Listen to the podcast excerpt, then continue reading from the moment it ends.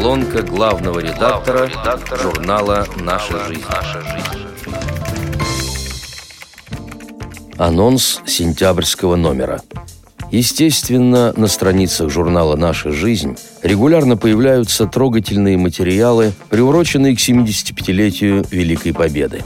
На этот раз ее украсил проникновенный очерк Валентины Кирилловой «Я сказала папа». Уверен, судьба Лидии Михайловны Пышкиной из Коломны никого не оставит равнодушным. История меня поразила, как и всех тех, кто слышал о ней, и я подумала, надо готовить материал. Но прежде решила рассказать о самой героине. Она известная поэтесса, чей звездный час исчисляется десятилетиями. Пишет о любви, природе, вере и верности, России, людях и о своих мироощущениях, в которых лирика и патриотизм присутствуют на равных. Она любит погрустить, но со светлыми нотками, не прочь пофилософствовать, но со смущением. Тонкий лирик, она умеет найти образ, который заденет и растревожит читателя.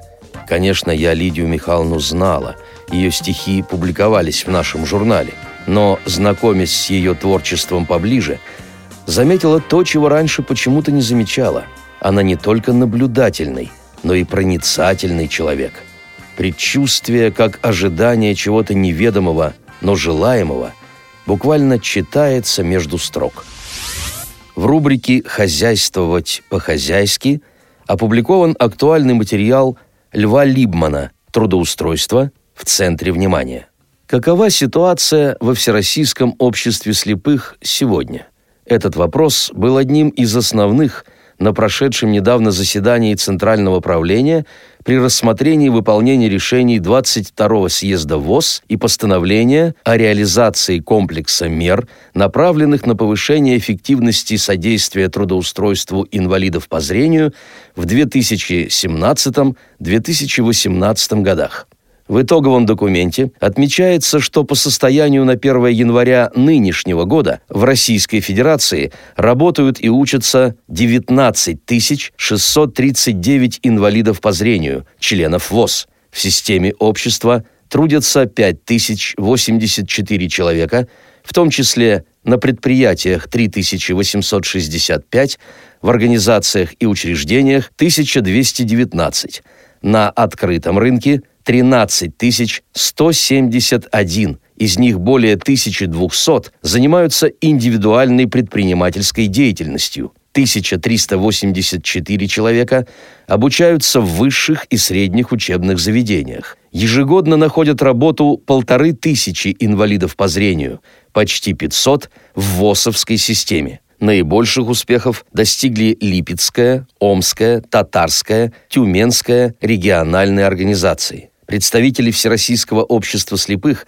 принимают активное участие в региональных и общероссийских чемпионатах профессионального мастерства среди инвалидов «Абилимпикс», а также в международных конкурсах массажистов. В рубрике «Тифломир» помещена информация под таинственным названием «Мяу, провожу». Действительно, средства реабилитации бывают и очень необычными. Образ слепого человека с белой тростью и собакой-проводником давно и прочно закрепился в массовом сознании. Многолетняя практика показала, что именно эти животные наилучшим образом подходят для выполнения столь ответственной миссии. Другие же популярные домашние питомцы – кошки, по мнению подавляющего большинства, категорически не годятся на эту роль. Разрушить данный стереотип решил пациент Ульяновского геронтологического центра «Забота» Анатолий Петрович Фетисов. Его удивительной красоты белоснежная кошка Наська уверенно выводит хозяина на прогулку, предупреждает об опасности, выбирает наиболее удобный маршрут. Своим нетривиальным опытом дрессуры поделился сам пенсионер. Рубрика «Творческая высота» обычно посвящается тем, у кого талант бьет ключом. Об этом и рассказывает Игорь Михайлов. Как правило, творческие конкурсы, будь то музыкальные, танцевальные, литературные или любые другие, всегда сопровождаются спорами и разногласиями между жюри, участниками и болельщиками – Вызвано это в первую очередь тем, что в подобных состязаниях победитель определяется не по секундомеру или фотофинишу, а исходя из субъективного мнения оценочной комиссии. К сожалению, такая ситуация некоторых слабо подготовленных или слабохарактерных участников наводит на мысль, что все творческие конкурсы – это не что иное, как чистой воды лотерея, где может победить любой. Однако, если отбросить эмоции проигравших, можно заметить, что есть конкурсанты, стабильно занимающие призовые места, а есть те, кто с тем же незавидным постоянством остается без наград. Ярчайшим примером первой категории людей может послужить культуролог из Екатеринбурга Наталья Улитина, которая в Москве в феврале этого года стала победительницей всероссийского турнира самодеятельных поэтов ВОЗ. Ее Поэзия сразу буквально завораживает. Судите сами. Вокзал. Объятия под часами. Прощай, гудок и тишина. Твоими серыми глазами теперь душа моя больна.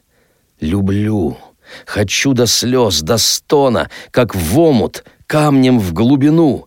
Сквозь мутное стекло вагона гляжу на полную луну — Неторопливо, безмятежно она плывет сквозь облака, вот так же трепетно и нежно скользила по плечу рука. Со мной, как с драгоценной вазой, ты бережен и ласков был, и терпкой страстью сероглазой меня до края напоил. О, как неистово прекрасен был юный, изумрудный май! В ушах пронзителен и ясен застывший крик «Не уезжай!» В окне причудливо и странно мелькает лес, а на столе остывшей грусти полстакана в граненом плещется стекле — я знаю, завтра будет утро, толпа, платформа, суета, и глаз бездонных перламутра я не увижу никогда. Пускай сама себя не судит душа, бессильная любить. Она отпустит и забудет. Она обязана забыть. Забыть слова, что я сказала, и все, что мне ответил ты. Пусть в сером мраморе вокзала застынут милые черты — Ах, если б только можно было вернуться к счастью двух сердец! Но поздно. Я уже купила один билет в один конец. Как часто, стоя пред иконой и слез нисколько не тая, самозабвенно, иступленно, Всевышнему молилась я. Пошли мне счастье, хоть немного — Прости, что я порой грешу, и больше никогда у Бога я ничего не попрошу. Я это счастье обещаю беречь, лелеять и хранить, всю жизнь тебя не уставая за дар святой благодарить. Как много раз во мраке ночи взывала с просьбой я к судьбе. Дай счастье маленький кусочек, чтоб благодарный быть тебе — в чернильное ночное небо, подолгу глядя из окна, мечтала я, вот счастье мне бы, и я была бы не одна. Сквозь плач осеннего ненастья кричала я, кому, Бог весть, приди ко мне, ты слышишь, счастье.